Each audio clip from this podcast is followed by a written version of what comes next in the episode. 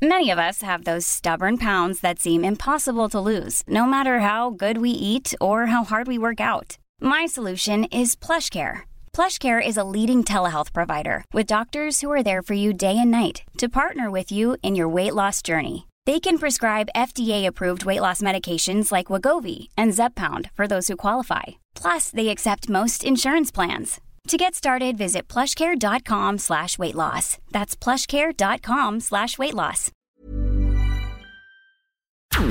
Porque el mundo actual no se entendería sin la economía y los negocios.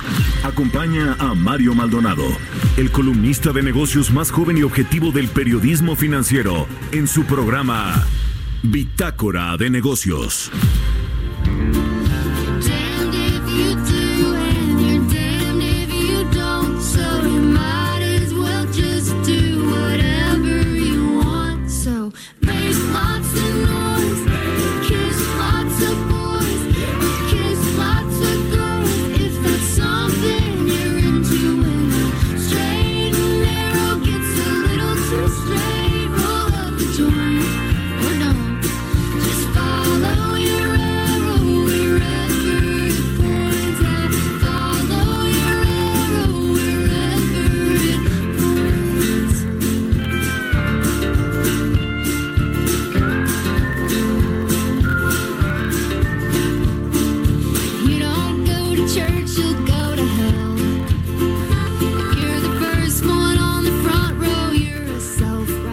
Esta canción eh, fue grabada por la cantautora eh, de música country Casey Musgraves, tema que fue lanzado el 21 de octubre del 2013. El 26 de enero, esta cantante interpretó la, el tema en los eh, premios Grammy del 2014, celebrada en el Staples Center de Los Ángeles.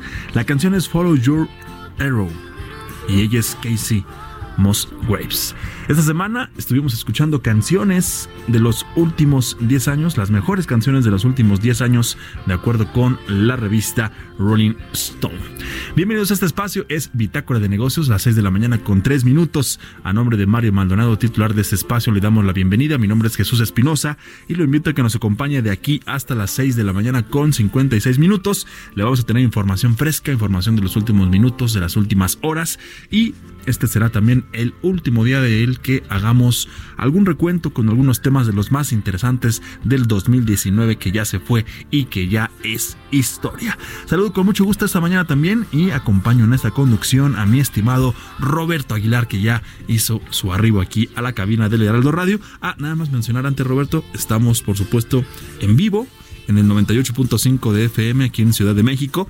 Estamos en Guadalajara en el 100.3, en Tampico, en Tampico en el 92.5, Villahermosa en el 106.3, Acapulco en el 92.1 y desde el primero de enero ya estamos también en el Estado de México en la 540 de amplitud modulada. Ahora sí, mi estimado Roberto, ¿cómo estás? Muy buenos días. ¿Qué tal Jesús? Muy buenos días, muy buenos días a todos los que nos hacen el favor de escucharnos completamente en vivo en esta transmisión. Mucha información de los mercados financieros, ya platicaremos un poquito más Perfecto. adelante ya, eh, como normal, normalizándose las actividades ya eh, en este 2020. Las aguas tomando su curso. Exactamente, como tiene que ser.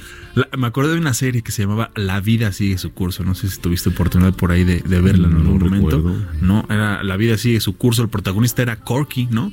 Un joven llamado Corky con síndrome de Down. Una, una serie muy, muy, muy buena y muy, muy familiar. Ahí se la recomiendo que le echen un ojo. Bueno, esta mañana, mi estimado Roberto, además de platicar, por supuesto, contigo en, cuestión de mercados, vamos a recordar la entrevista que tuvimos aquí eh, con Luis Niño de Rivera, el presidente de la Asociación de Bancos de México. Platicó con Mario Maldonado, por supuesto, sobre precisamente el Plan Nacional de Infraestructura que se presentó el 26 de noviembre del año pasado. También vamos a tener la participación de nuestra colaboradora Jimena Tolama, editora en jefe en CIO.com. Nos va a hablar sobre las inversiones para el sector emprendedor y qué esperar de este 2020. Y también además estaremos platicando en vivo con Aldemir Torres, el presidente de la Asociación Nacional de Industrias del Plástico, la ANIPAC, precisamente sobre que entró en vigor la prohibición de bolsas de plástico en la Ciudad de México. Así que quédese con nosotros, lo invitamos a que nos acompañe en esta mañana de viernes, viernes 3 de enero del 2020. Aquí le presentamos un resumen de noticias de lo más importante en cuestión de finanzas, negocios y economía.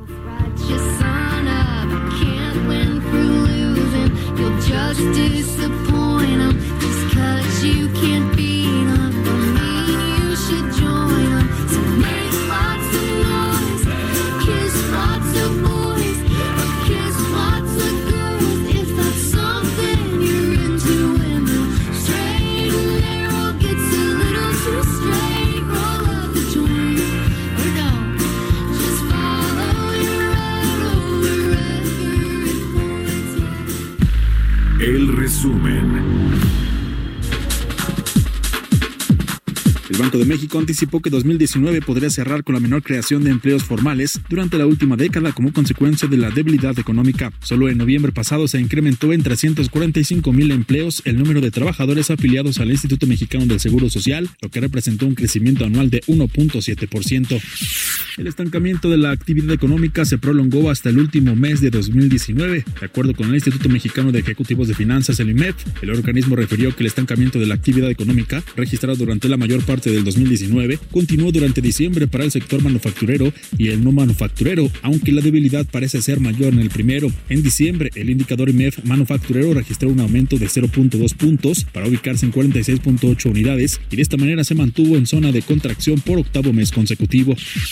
La Alianza Nacional de Pequeños Comerciantes consideró que el aumento de 20% al salario mínimo, que entró en vigor el pasado primero de enero en la mayor parte del país, será insuficiente y como ocurrió un año antes podría diluir con la actualización de precios e impuestos. Al reconocer el incremento del salario mínimo para este año, el más importante en los últimos 40 años, señaló que sus efectos tendrán un bajo impacto en el consumo debido a la actualización del impuesto especial sobre producción y servicios, el IEPS, a gasolinas.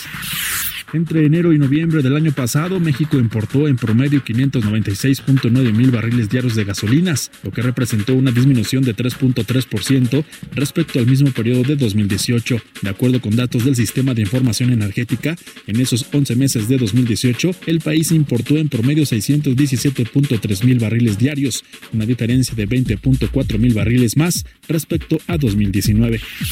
Luego de que la tasa de rendimiento de la Bolsa Mexicana de Valores cerrara en 4. 56% en 2019, existe optimismo entre analistas para 2020, cuando esperan sea entre 10 y 11%. Luis Alvarado, especialista de mercado bursátil de Banco Base, explicó que para este 2020 se espera un crecimiento económico de 1%, que junto con la ratificación del Tratado de México, Estados Unidos y Canadá ayudaría al mercado accionario.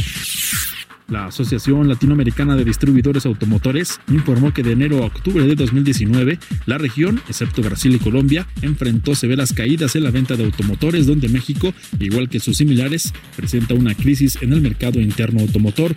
El país que enfrenta la crisis más severa es Argentina, con una baja en la venta de automotores de 43.9% en comparación con los primeros 10 meses del 2018, ubicándose en 412 mil unidades, cifra muy inferior a las 739.900 1999 que se vendieron el año inmediato anterior. Bitácora de negocios. Mercados bursátiles. 6 con 9 de la mañana en este viernes. Roberto Aguilar con toda la información de los mercados. Adelante, mi estimado Roberto. ¿Qué tal, Jesús? Pues fíjate que hoy estamos viendo el tema. Bueno, no me, no me gustaría usar esta, esta expresión, pero creo que es la más apropiada: tambores de guerra. Ajá. Hay una situación de preocupación en los mercados financieros, eh, eh, las bolsas europeas cayendo, el, el, los do- el dólar presionándose, el, bueno, el petróleo, no se diga, subiendo 3 dólares.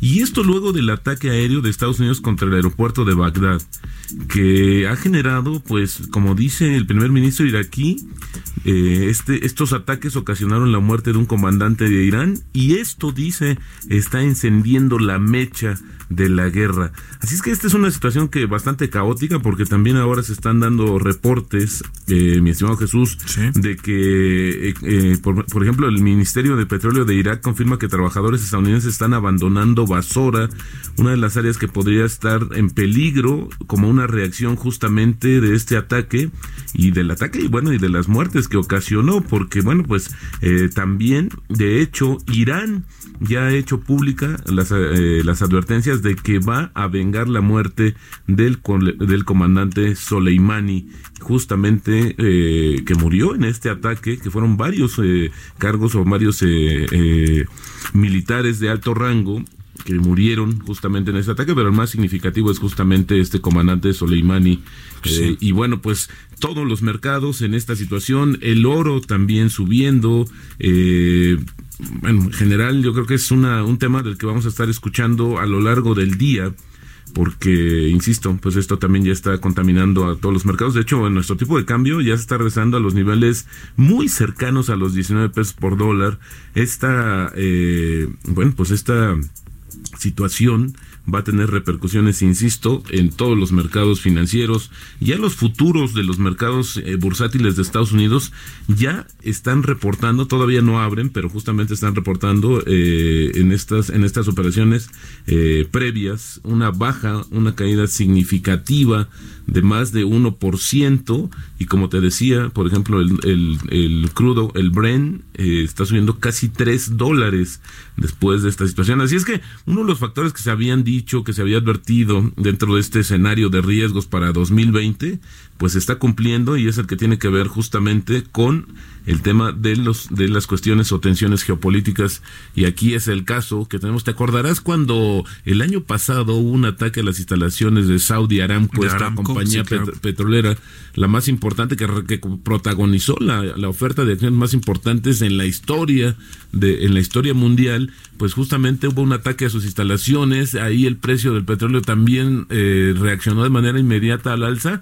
pero fíjate que lo más interesante o lo más importante es la capacidad de reposición que tuvo y esto calmó a los mercados. El, el mercado petrolero de por sí ha estado afectado por menores expectativas de crecimiento dada la guerra comercial y esto pues lo que iba a ocasionar es una caída en precios. ¿qué fue lo que hicieron los países exportadores la OPEP Plus como le llaman ahora que esto es eh, básicamente una serie de países que no pertenecen a la OPEP pero que se sumaron a esta a esta iniciativa de disminuir su bombeo es decir la producción de petróleo para que con ello re- al restar o disminuir la demanda la oferta perdóname este podrían estar manteniendo el precio relativamente estable aún así Ayer comentamos en este recuento anual que el precio, los precios de los marcadores internacionales del petróleo, pues subieron de manera importante a lo largo de 2019. Pero bueno, vamos a temas eh, locales, si me permites.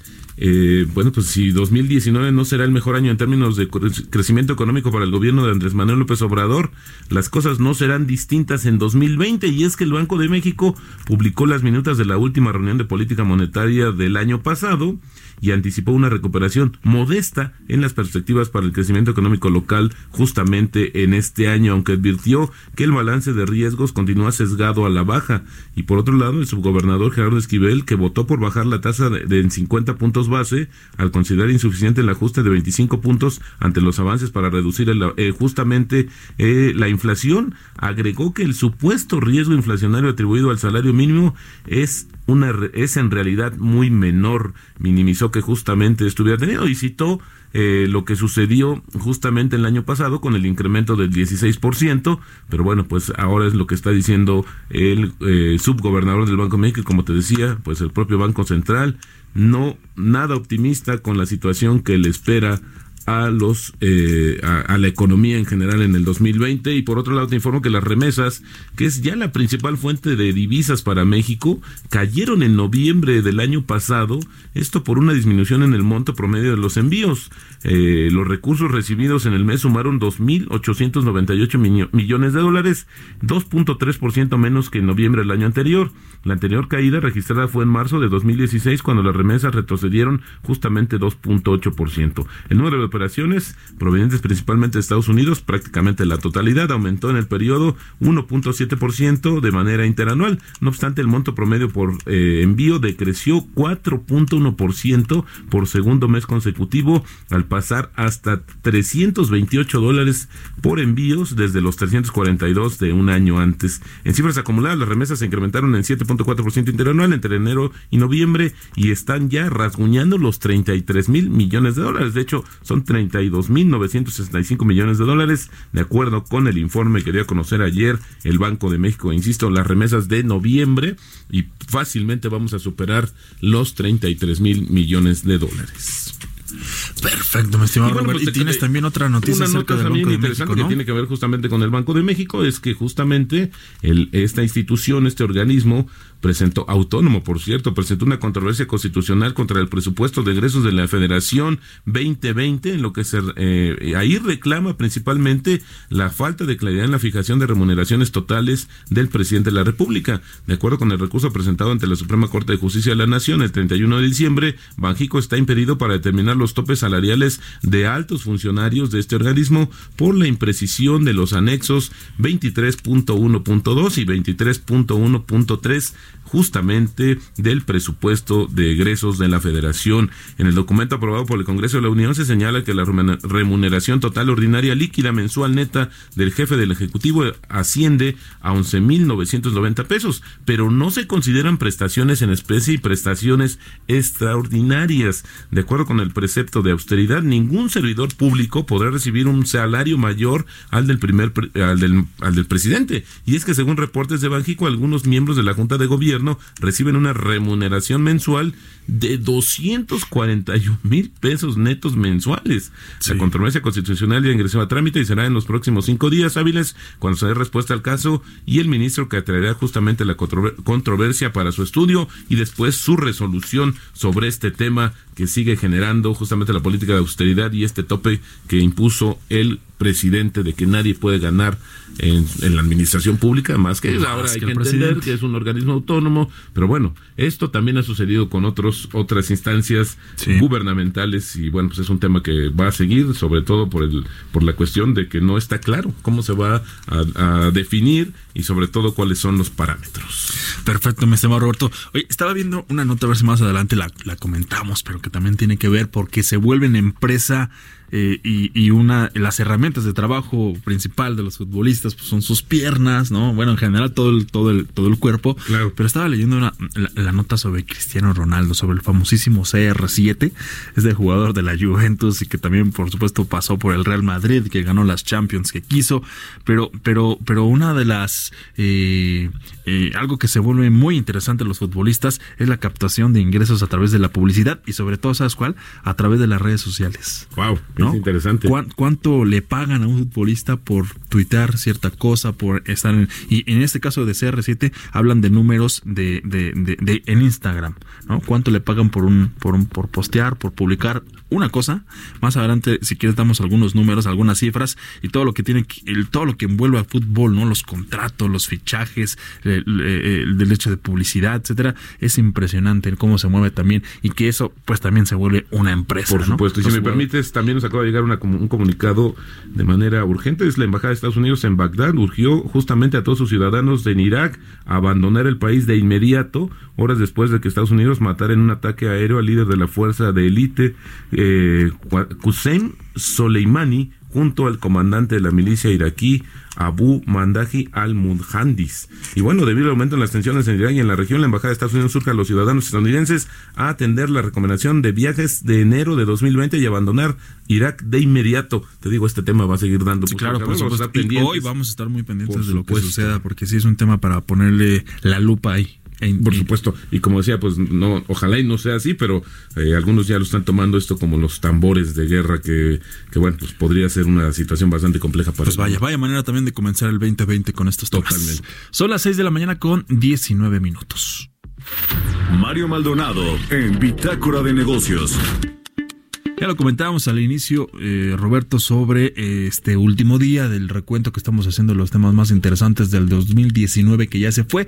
Y uno de ellos se dio al final del año, en el mes número 11, y para ser exactos, el 26 de noviembre del 2019. Un anuncio que hizo el presidente Andrés Manuel López Obrador en compañía de la iniciativa privada, con varios empresarios ahí, eh, por supuesto encabezados por el CCE, también por, por Coparmex, estuvo también eh, eh, Carlos Slim, etcétera. Nos referimos a la presentación del Plan Nacional de Infraestructura, en donde pues le va a dar prioridad primero a 147 proyectos y precisamente vamos a recordar esta entrevista mm, con Luis Niño de Rivera, el presidente de la Asociación de Bancos de México, el pasado 27 de noviembre. A un día, bueno, después de, que se dio el anuncio, platicó Mario Maldonado aquí en Bitácora de Negocios con Luis Niño de Rivera, precisamente de este Plan Nacional de la Infraestructura. Aquí le presentamos la entrevista.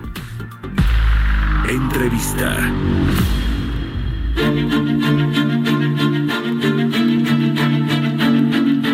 Luis Niño de Rivera, presidente de la Asociación de Bancos de México, a quien me da mucho gusto saludar en la línea telefónica. ¿Cómo estás, Luis? Buenos días. Mario, buenos días. Un gran placer saludarte y a tu audiencia. Luis, pues cuéntanos, 600 mil millones de pesos son los que tiene la banca disponibles para eh, financiar proyectos productivos, proyectos de inversión en infraestructura. ¿Qué condiciones les pone la banca a las constructoras y al gobierno para que puedan otorgarle estos créditos y se ejecuten en tiempo y forma los proyectos que están contenidos en este acuerdo de infraestructura? La banca actualmente tiene, como tú señalas, 600 mil millones de liquidez, pero también hay que tomar en cuenta que tiene 684 mil millones de pesos ya en la cartera de crédito destinada a la infraestructura. Hay una enorme experiencia de muchos años de muchos bancos eh, en este sector y las condiciones que se fijan en este caso solamente al sector privado van en función de cada proyecto. Los proyectos tienen primero un contenido de negocio, un historial de qué es lo que se analizó para poder desarrollar esa infraestructura y después de eso hay que eh, hacer el contenido financiero. Eh, no todos los proyectos eh, tienen eh, el mismo plazo de desarrollo, el mismo plazo de recuperación de la inversión. Entonces la banca va viendo los flujos que genera cada proyecto y por lo tanto estructura las condiciones del crédito para darle viabilidad y acompañar a la inversión de capital que hacen los empresarios que, que son titulares de cada uno de estos proyectos. ¿Qué significa este nuevo Acuerdo Nacional de Infraestructura para la banca? Ya nos hablaste de los 600 mil millones eh, de pesos que tiene disponibles para estos nuevos proyectos, sin embargo, ya hay mucho financiamiento de los bancos en el sector de infraestructura, pero ¿qué significa en términos de crecimiento del sector? De los bancos tienen una buena salud, la capitalización y el, el, el crédito, digamos, la cartera vencida y todo eso está bajo control, pero ¿qué significa en términos de crecimiento para el sector financiero? Este nuevo acuerdo de infraestructura? Significa varias cosas, Mario. Primero, una enorme oportunidad de hacer crecer la cartera de crédito, aprovechando la liquidez que ya señalábamos. Segundo, eh, participar en este eh, proceso de detonar un crecimiento económico mucho más vigoroso eh, para que la economía en el 2020 tome un crecimiento que no ha tenido durante el 2019. Bien, ¿qué va, qué va, eh, eh, lo que mencionas es muy importante, Luis, este tema de la diversificación de las inversiones en distintas partes del país. Hay unos, hay regiones como el sur, sureste, donde se necesitan más inversiones en infraestructura, pero también hay proyectos en los que eh, hay más, eh, cuest se cuestiona más la viabilidad de los mismos y por lo tanto, pues que se cumplan los compromisos financieros que se obtienen. ¿Cómo están ustedes balanceando ese riesgo de entrar a zonas o a proyectos que probablemente no sean tan rentables y tienen pues un riesgo de, de que no se cumpla pues con los objetivos de negocio. En ese, en ese contexto trabajamos muy de la mano con las empresas y los empresarios que quieren echar a andar estos proyectos. Eh, la viabilidad financiera, al igual que la viabilidad de negocio de cada proyecto, es lo primero que analizamos. Hay que ponerla en un contexto mucho más amplio que solo el proyecto en sí. Hay que meterle el contexto regional que señalábamos, el desarrollo a través del tiempo y el uso de esa infraestructura. Eh, muchas veces eh, piensa uno que eh, el proyecto no va a funcionar inicialmente y después nos damos cuenta con el uso que se quedó corto o que hay que ampliarlo. Pasa mucho en carreteras, en aeropuertos, en servicios de salud, eh, porque el desarrollo del país va eh, siendo un efecto multiplicador. Donde hay un proyecto, después se generan otros negocios y la gente eh, ve oportunidades, entonces se traslada o se muda a esas regiones y esa transformación es la que vamos acompañando siempre con el análisis correcto financiero. Finalmente, Luis, te quiero preguntar sobre este código de ética que anunció ya el presidente López Obrador, que ustedes, los empresarios, están trabajando para presentárselo, y también cómo se inscribe este asunto del nuevo acuerdo eh, de infraestructura por parte de los empresarios en el tema este que dijo también el presidente recientemente sobre que debe haber ganancias justas por parte de los empresarios. Estos proyectos obviamente tienen que ser un negocio y se tienen que obtener ganancias como eh, legítimamente cualquier empresa las obtiene. ¿Qué van a hacer con este asunto del código de ética, de las ganancias justas, del libro del presidente hacia una economía moral? ¿Cómo, cómo se inscribe todo esto dentro del acuerdo? Bajo el liderazgo de Carlos Salazar Lomelí, presidente del Consejo Coordinador Empresarial, las, las 12 cúpulas empresariales del país que conformamos el, Consejo, eh, hemos venido trabajando a lo largo de muchos meses en este eh, nuevo código de ética que es muy relevante para que el, la inversión eh, tenga un contexto de negocio, pero también un contenido social y un propósito positivo de crecimiento sano del país y correcto. Eh, las, eh, el, el rendimiento de los proyectos varía en cada circunstancia y determinar cuál es eh, la ganancia justa es un tema muy complejo, Sí. porque hay eh, sobre todo la creación de riqueza y la reinversión de esa riqueza lo que está de por medio para que el país siga creciendo. Pues te agradezco mucho, Luis Niño de Rivera, presidente de la Asociación de Bancos de México, que nos hayas tomado la llamada. Al contrario, Mario, un gran placer. Gracias por este espacio y que tengas un buen día. Igualmente, Luis, muy buenos días.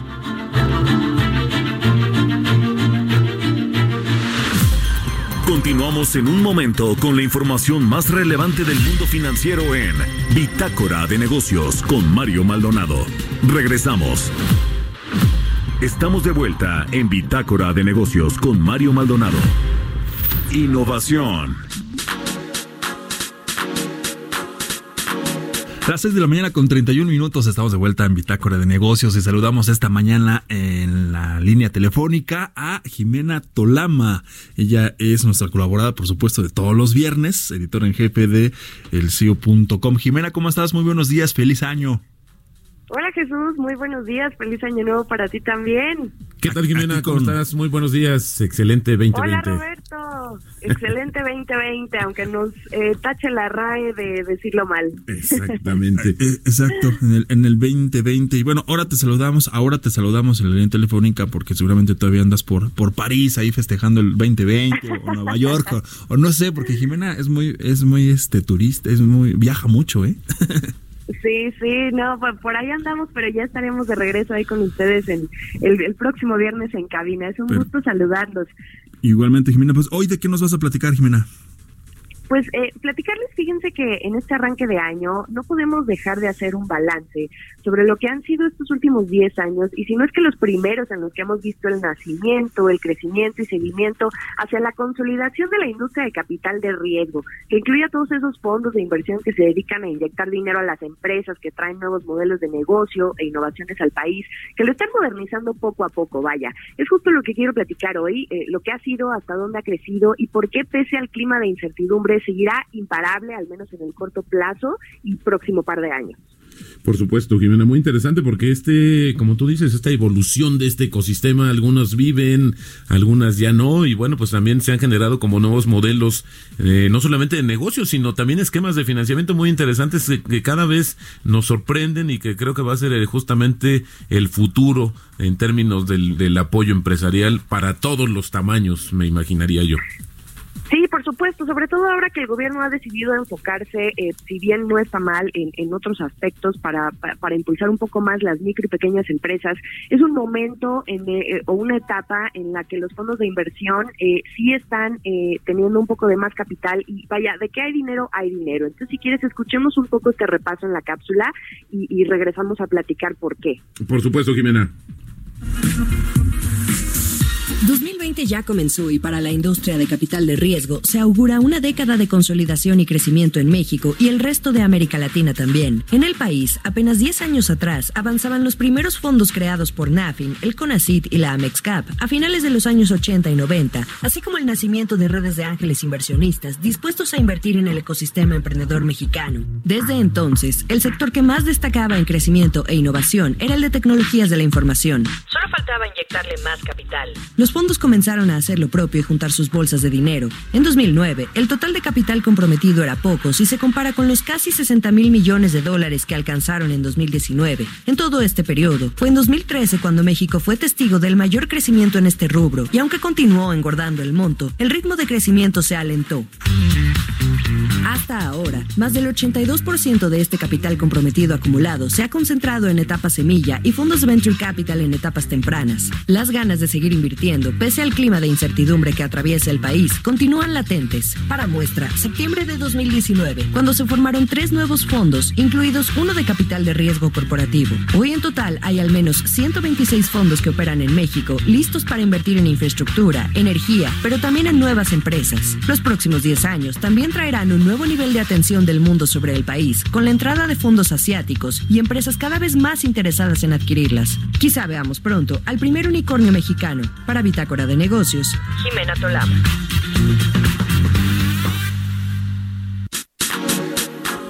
Pues ahí está Jimena. Y bueno, de hecho, bueno, ya nos platicarás tus conclusiones también y a ver si más adelantito platicamos acerca de hay unos tips para emprender precisamente en este 2020, pero pero tú platicamos primero. Pues mira, eh, justamente eh, me gustaría tomar una reflexión, retomarla, que hace un inversionista mexicano, se llama Alejandro Díez Barroso, que maneja uno de los fondos, justamente uno de estos 126 fondos, se llama Dila Capital. Él lo resume muy bien en algo que publicó esta semana. Hay tres razones muy poderosas para ver positivamente el crecimiento y llegada de más inversión a México para el sector innovador. La primera es la entrada de inversionistas de Asia y Estados Unidos, justamente. Me refiero a fondos muy poderosos y cuyo nombre pesa en las inversiones que realizan porque validan mucho el negocio en cuestión. Tenemos el ejemplo perfecto, el, ejemplo perfecto en SoftBank. Ya hemos hablado de eso también en otras cápsulas ahí con ustedes en cabina. Este el año pasado estrenó su bolsa de 5 mil millones de dólares con con Rappi, con Fio y Kavak. Estas startups de delivery, la otra es una fintech y otra de venta y renta de autos online. O sea, ya empezaron a soltar el dinero en empresas mexicanas. Este fondo también es para todo Latinoamérica, pero que lo hayan hecho con tres startups que tienen eh, eh, basadas sus operaciones en la Ciudad de México, te habla de que el potencial es enorme. También tenemos a Sequoia o Andreessen Horowitz, que invirtió en otras empresas como Adi y Cuenca, que por cierto, la mayoría de estas que estoy mencionando también fueron reconocidas por LinkedIn en 2019 por ser de las mejores startups para trabajar. Entonces, todos estos fondos han invertido en gigantes como Uber, WeWork, Airbnb, para darnos un poco más o menos eh, eh, idea de, de lo que estamos hablando, ¿no? Empresa conocida que me digas, estos fondos están involucrados. Ahora, ¿qué traen consigo estos fondos? Pues más dinero, algo de lo que los inversionistas locales y expertos han pedido desde hace mucho tiempo, porque solo así crecen los tickets de inversión, a través de las coinversiones. Esto quiere decir entre fondos mexicanos y extranjeros. Entonces, con eso las empresas aspiran a un mayor acceso a capital. Estamos hablando de rondas eh, series B, series C o D, incluso E, las que me digas, ¿no? En fin, todo apunta a que en 2020 veremos muchas, muchas más rondas de inversión y mucho más altas y seguramente también mucho apetito de otras empresas de ladrillo por comprar lo que ellas simplemente ya no quieren desarrollar internamente, como lo pueden ser Walmart con Corner Shop, que bueno, se frustró, pero ahí está ahora con Uber, ¿no? Hay interés, así lo afirman los inversionistas y, y pues las grandes eh, compañías que quieren también eh, pues, robarse a estas startups para, para poder seguir creciendo, para fusionarse o bien hacer alianzas. Aquí, Jimena, hay un tema específicamente en el sector bancario donde pareciera que los bancos, mismo la institución esta, como dices, de ladrillo, pues quiere de alguna manera tratar de tomar ventaja del avance de las fintech, porque que buscan o que se promocionan o, el valor, la propuesta de valor que ofrecen a los clientes es no te vamos a tratar tan mal como los bancos, no te vamos a cobrar todo por todo como los bancos, pero al final del día lo que están haciendo, justamente ahí lo vemos el caso de Santander o algunos otros, es que ellos están inyectando recursos para buscar esta, estos desarrollos a través de fintech y después hacerse de ellos. Y al final, pues, eh, seguirá siendo la banca, ¿no? La misma por banca. supuesto. Sí, por supuesto. Y además, aquí lo más interesante es que justo esto que comentas, Roberto, el sector fintech es el más activo ahorita. Es en donde casi todo el dinero se está inyectando. Actualmente, de estos fondos que operan en el país, más del 60%, a- además de que concentran sus inversiones en, en la etapa semilla, que son estas etapas muy tempranas y Así son es. tickets de inversión como de eh, 500 mil dólares y ya, eh, vaya, han hecho al menos una inversión en una empresa fintech, ¿no? Es muy interesante y han realizado al menos una transacción en, en los últimos cinco años en, en startups que tienen que ver con, con estas empresas, ¿no?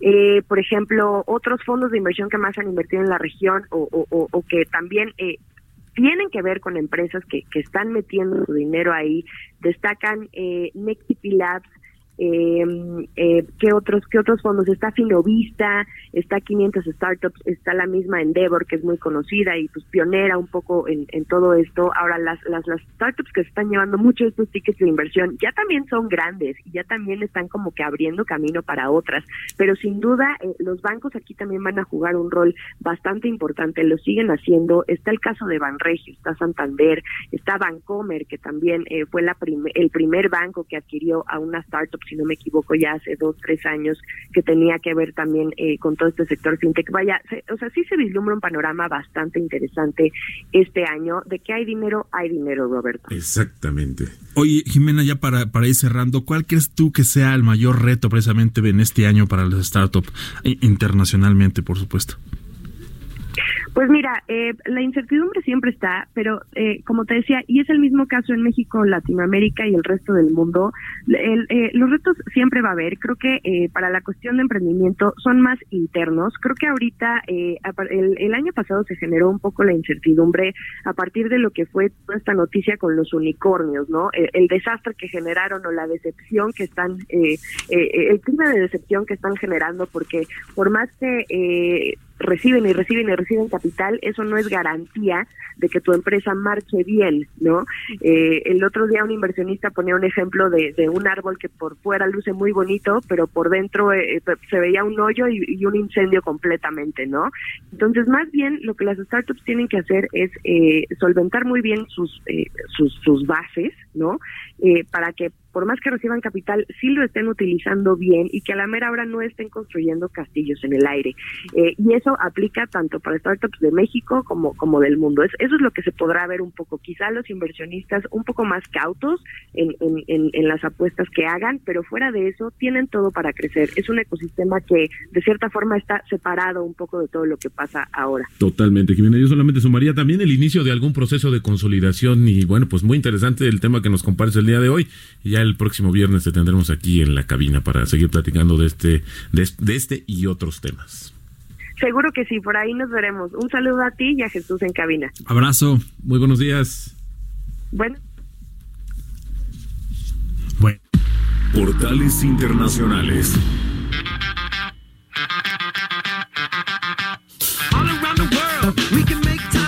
De la emoción hasta se me- ya hasta se, me- se me olvidó que iba- les iba a platicar sobre los pero tips bueno, mira, en lo, que, en lo que recuerdas, ya te quiero comentar algo Sí. que voy a conocer justamente el INEGI, que vale la pena, Jesús, porque hay un indicador que mide específicamente la confianza empresarial del sector de la construcción, que como tú sabes, ha sido uno de los más castigados. Y bueno, si bien es cierto que después de haber caído los dos meses previos, en diciembre, aumentó este indicador de confianza empresarial en el país, pues sigue en niveles bajos. Pero sin embargo, hay dos cuestiones que me gustaría comentar, porque en diciembre ya los eh, quienes participan y son justamente representantes de este sector, pues es- están viendo un poquito de luz al final del túnel y entonces están comentando que la situación económica presente del país y futura será un poco mejor. Pues ojalá y se Ojalá, estas expectativas por el bien de esta economía, que creo que ya ves que ha estado muy deprimido el sector de la construcción. Hablamos sobre un plan hoy, hoy en la entrevista que recordamos con el líder de los banqueros en México y bueno, pues esperamos que se cristalicen y que sigan adelante este sector tan importante y tan eh, multiplicador para la economía. Que así sea, mi estimado Roberto. Bueno, vámonos con los portales. Ahora sí, comenzamos con el Financial Times esta mañana porque eh, a nivel empresarial, Sony, Sony se une a la carrera para desarrollar un sensor de visión para vehículos autónomos. El grupo japonés eh, tiene como objetivo reducir el costo de la tecnología, también eh, pues eh, que está en una situación un poco crítica que permite que los automóviles autónomos pues vean, así lo ponen entre comillas. En Bloomberg.com el petróleo se dispara mientras el asesinato de allá en Irán por parte de los Estados Unidos genera temor a los conflictos, los futuros de los Estados Unidos caen, también los paraísos saltan al estallido del Medio Oriente, 10 estrategias sobre lo que significa también la escalada de Estados Unidos e Irán para los mercados y el oro también se acerca al máximo de seis años. En expansión, solo seis de los 28 Estados miembros de la Unión Europea no tienen un salario mínimo fijado por ley y es que los planes para aprobar un salario mínimo en la Unión Europea están empezando a ser un eh, problema para Bruselas y también los países nórdicos ya han advertido que la medida podría perjudicar sus viejos sistemas de negociación colectiva entre empresas y también entre empleados. La nueva presidenta de la Comisión Europea, Ursula von der Leyen, prometió de hecho, en julio, introducir un marco para los salarios mínimos de la Unión Europea, eso sí, respetando pues a la vez las, las diferencias entre los mercados laborales individuales como parte de su estrategia para ganarse el apoyo del Parlamento Europeo, pero los países donde los acuerdos salariales entre sindicatos y también entre empresas son pues un poco algo común, han advertido contra la introducción de una normativa de la Unión Europea por parte del comisario de empleo Nicolas Schmidt al temer esto que sus propios sistemas queden dañados. Y ya para cerrar, el economista punto es el debilitamiento de la economía alemana tuvo un ligero reflejo en el mercado laboral que eh, registró un incremento de 8 mil desempleados en diciembre según datos ajustados estacionalmente, aunque la tasa de paro se mantuvo sin cambios en el 5%, también esto según datos publicados por la Agencia Federal de Empleo y ya el pilón la carrera por las redes 5G se está llevando a cabo en los principales países tecnológicos, encabezados por supuesto por el gigante chino eh, Huawei, sobre el cual pues, hay una presión por parte de varios gobiernos que expresan sus dudas sobre la seguridad de la entidad. La Asociación de Operadores Móviles y Compañías Relacionadas, la GSMA, estima que para finales del 2025 los operadores habrán gastado un billón de dólares en la construcción de redes 5G. Por supuesto también estaremos muy atentos a lo que suceda con este tema. Son las 6 de la mañana con 45 minutos. Estamos en Bitácora de Negocios Heraldo Radio. Entrevista. Amigos, y ya tenemos en la línea a Aldimir Torres, lo cual agradecemos mucho, el presidente de la Asociación Nacional de Industrias del Plástico, ANIPAC. Eh, Aldimir, ¿cómo estás? Muy buenos días, feliz año. Igualmente, felicidades, buenos días. Muy buenos días. Oye, pues esta cuestión de la prohibición de las bolsas de plástico en la Ciudad de México, pues ha generado muchas, eh, pues yo no sé si decirle controversia, ha sido un- una cuestión a la que tenemos que acostumbrarnos a Aldimir. ¿Por qué nos platicas un poquito el antecedente? ¿Cómo llegamos a esta prohibición? Bueno, primero, eh, gracias por el espacio. Este es un problema que estamos enfrentando a nivel mundial, no es a nivel Ciudad de México, ni a nivel Estado o Los Cabos o Naucalpan. Sí. Es un problema de contaminación que enfrentamos a nivel mundial y para la industria del plástico es la prioridad. Tenemos que atender el problema de la contaminación. Pero resulta primero que el reporte de la ONU, respaldado por el New York Times el año pasado, decía que el más del 90% de contaminación en los mares viene reflejado por 15 países en los cuales no está México. O sea, Así México no es un país contaminante. A pesar de que no tenemos una ley de residuos, es absurdo que tengamos una ley de prohibir algún producto y no haya una ley de manejo de residuos. O sea, por más que tú separes en tu casa, llega el camión y junta todo. Totalmente. Eh, a, a- a pesar de eso, eh, hay un- una producción por un producto que hasta ahorita no se ha normalizado. No hay una norma para las bolsas en México y eso me parece ridículo. La única norma es la que ha propuesto la industria para tener una bolsa mucho más sólida, que dure mucho más ciclos, porque las bolsas, a pesar de todo, no es un producto de un solo uso. Tú llegas a tu casa y la usabas cuando menos para la basura. Totalmente. Hoy mucha gente, mucha gente está sufriendo porque ya ni siquiera hay esa opción. Y además nos encontramos con una ley que además de ser no incluyente, porque no nos invitaron a la mesa para establecer los, los antecedentes, es no técnica ni profesional. Te platico, por ejemplo, eh, se prohibía de inicio todas las bolsas. O sea, las bolsas es las bolsas del supermercado, que es el problema. La bolsa donde tú compras el alimento a granel, el queso, el jamón, eh, la bolsa ecológica que te da el supermercado, que también es de plástico, tendría que estar prohibida. Las bolsas para plasma, la bolsa para suero, o sea, las bolsas en general están prohibidas. Pero un par de semanas antes de acabar el año, la autoridad se dio cuenta de que había cometido una grave equivocación y ahora pues están tratando de establecer un procedimiento para establecer y definir las excepciones a esta prohibición. Es decir, tenemos una ley que además está muy confusa porque mucha gente piensa en Naucalpan, que también ahí están prohibidas, o en Tlalnepantla o en Toluca, cuando es una ley exclusivamente de la Ciudad de México. Así es. De, de hecho, sí, sí las están prohibiendo en el Estado de México, precisamente en Naucalpan. Los saludo con mucho gusto al Dimir Torres Jesús Espinosa. Precisamente Hola, ayer, buenos días. bien- buenos días, gracias. Precisamente ayer visitábamos algunos centros comerciales eh, eh, eh, en Naucalpan y, y sí, eh, desa- desaparecieron las bolsas. Y otra cosa que notamos es que también está afectando a por, ej- por ejemplo a las personas que trabajan eh, lo- los que llamamos comúnmente los cerillos Sí, que son de la tercera edad. eh, que tema, muchos son de tercera edad y que también se están viendo afectados por esta por esta nueva ley.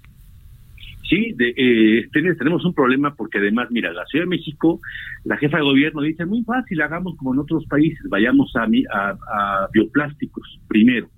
La doctora Sheinbaum no tiene idea de lo que está diciendo porque en la capacidad del mundo en bioplásticos, para que tengan ustedes en contexto, en el mundo se producen y consumen 400 millones de toneladas de plásticos por año, de las cuales el 85% provienen de materiales fósiles, del petróleo el 14.5% proviene del reciclaje, es decir, la tasa internacional es de 14.5%.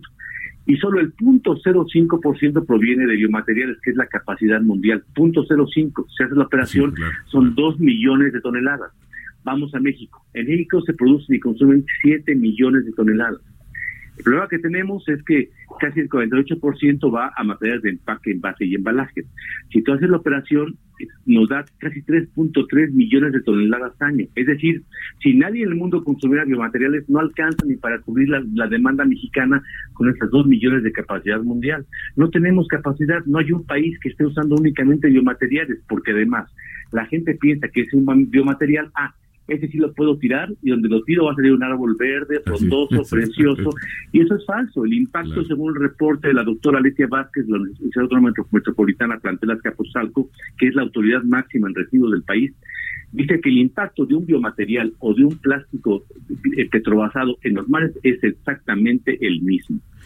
Entonces, estamos con una ley un poco complicada. Claro, oye, Aldemiri, y dos, dos cosas. eh, ¿Qué vislumbras tú en términos de este ajuste que se tendría que hacer justa, eh, pues, pre- precisamente de la ley? Y la otra, eh, si estuviera o pudiera correr en paralelo con alguna propuesta que la industria que tú representas, pues pudiera presentar y que pues llegáramos a un acuerdo para evitar este tipo de confusiones y luego al final del día, pues esto se va a convertir. Ayer incluso también me co- com- comentaba con Jesús, pues hasta mercado negro ya de las bolsas de plástico. Esto es una situación muy complicada para una, para la, las actividades cotidianas de todos.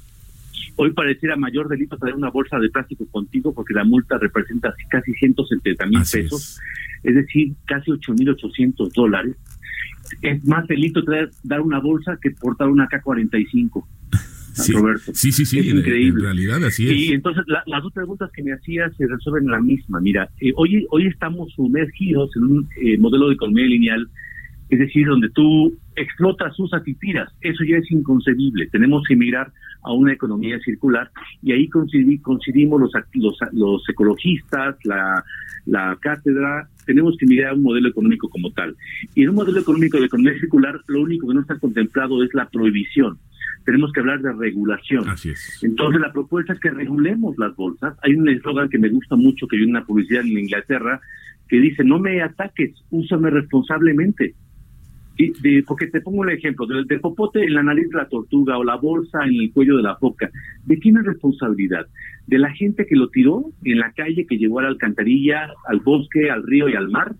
¿De la persona que no gestionó su recolección y aprovechamiento? ¿O la persona que lo fabricó, Roberto? No, y pues, la respuesta es muy simple, de los tres. Exactamente. Pues Y los tres tenemos que trabajar coordinadamente y no es prohibiendo como lo vamos a arreglar, porque cuando tú prohíbes, te sales de la mesa y dejas el trabajo en los demás. Es una es una y eso falta es lo, de lo único que no necesitamos. Es una falta de cultura entonces el problema que tenemos aquí en México, que lo comentaba bien el, el ejemplo de la basura, que la revolvemos toda en la casa y no tenemos esa cultura de, la, de, de- de separarla. Yo la pregunta que hago es cuánto nos cuesta educar a un mexicano. Y la respuesta también es muy simple. Nos cuesta tres dólares, decimos en Reynosa, que es lo que te cuesta pasar el puente de Hidalgo, Texas. Porque cruzando el puente ya no tiras la basura por la ventanilla, ya no tocas el clazo, te pones el cinturón de seguridad. ¿Sabes cuánto cuesta la multa en Estados Unidos por tener una bolsa o una colilla por la ventanilla? Casi mil dólares. Ah. ¿Cuánto te cuesta en México la multa? ¿Sabes que hay multa? ¿O sabes que alguien ha multado alguna vez en la historia por eso? No. El Nadie. famosísimo del no pasa nada, ¿no? Casi 15 mil pesos. Entonces, no, no es problema de leyes, es Mm. problema de aplicación de las leyes y, de- y, por supuesto, de cultura, pero de todos los elementos del medio. Es decir, no, la, la sociedad debe entender que no puede tirar la basura, la autoridad debe gestionar un adecuado, eh, una adecuada recolección y optimización de recursos sólidos, porque la basura, Roberto, nada más el plástico representa casi el 11%, nada más. Sí. La cosa es que es muy visual. ¿Y en dónde pones toda la basura? En bolsas de plástico. Sí. Ah, entonces, es- y yo me, me he preguntado ayer y ahora, ¿qué hacemos con la basura? Exactamente, ¿qué hacemos con la basura? Porque hoy ya no la puedes tirar en bolsas de plástico tampoco. Sí, ayer veía algunas imágenes que me compartieron de las playas de Acapulco justamente con esta situación de la basura ahí porque pues antes se utilizaba justamente la, la bolsa de plástico para guardar esa basura. Ahora yo te pregunto algo, imagínate un niño en un tiradero, porque en México hay pepena, es Sí. lo que sustenta la recolección de residuos. Y en muchos lugares hay niños trabajando, Robert. Sí, claro. ¿Esto va, va a quitar el problema? Mm, ¿Esto va a reducir el problema?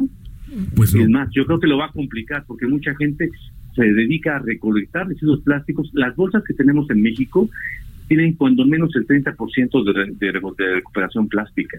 En México tenemos la planta más grande del mundo de reciclado de pez alimenticio y la planta más grande y más eficiente de Latinoamérica de recolección de polietileno y polipropileno.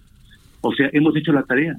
Entonces necesitamos trabajar coordinadamente. Es una responsabilidad compartida. Por supuesto. de, de todos. Bueno, se, se nos termina el tiempo. Muchísimas gracias, Aldimir Torres, presidente de la Asociación Nacional de, Industria, del- de Industrias del Plástico, la ANIPAC, por esta entrevista. Y bueno, seguiremos muy de cerca este tema para ver cuál es la afectación, cuál es la solución que se le podría dar. Aldimir, excelente eh, 2020. Muchísimas gracias por la entrevista y muy buenos días. Roberto Jesús, felicidades. Buenos días. Gracias, igualmente. Un, un abrazo. Se nos acaba el tiempo. Roberto Aguilar. Solamente ¿tienes algo ahí de diría que justamente el presidente Donald Trump acaba de, de mandar en su Twitter esta frase, Irán nunca ganó una guerra, pero jamás ha perdido una negociación. Este tema sigue y seguirá dando mucho de qué hablar en las siguientes horas. Y estaremos pendientes, por supuesto, y lo invitamos a que eh, esté pendiente también de los espacios aquí en Heraldo Radio, por supuesto, con toda esta información y más. Nos despedimos. Gracias, Roberto. Muy buenos días. Muy buenos días. Semana. Igualmente. A nombre de Mario Maldonado, gracias. Bitácora de Negocios, quedes aquí en Heraldo Radio. Ya viene Sergio Sarmiento y Lupita Juárez. Mi nombre es Jesús Espinosa y la mejor noticia de hoy, la mejor noticia es que ya es fin de semana. Nos escuchamos el lunes aquí a las 6. Ya estará de regreso Mario Maldonado. Gracias.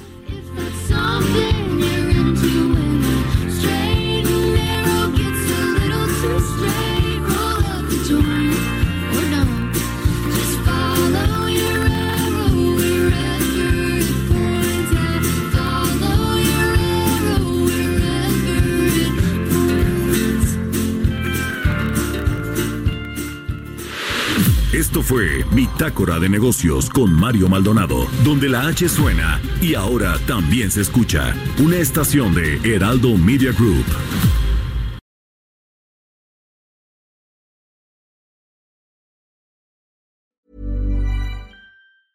Mom deserves the best, and there's no better place to shop for Mother's Day than Whole Foods Market. They're your destination for unbeatable savings, from premium gifts to show-stopping flowers and irresistible desserts. Start by saving 33% with Prime on all body care and candles. Then get a 15-stem bunch of tulips for just $9.99 each with Prime. Round out Mom's menu with festive rosé, irresistible berry chantilly cake, and more special treats. Come celebrate Mother's Day at Whole Foods Market.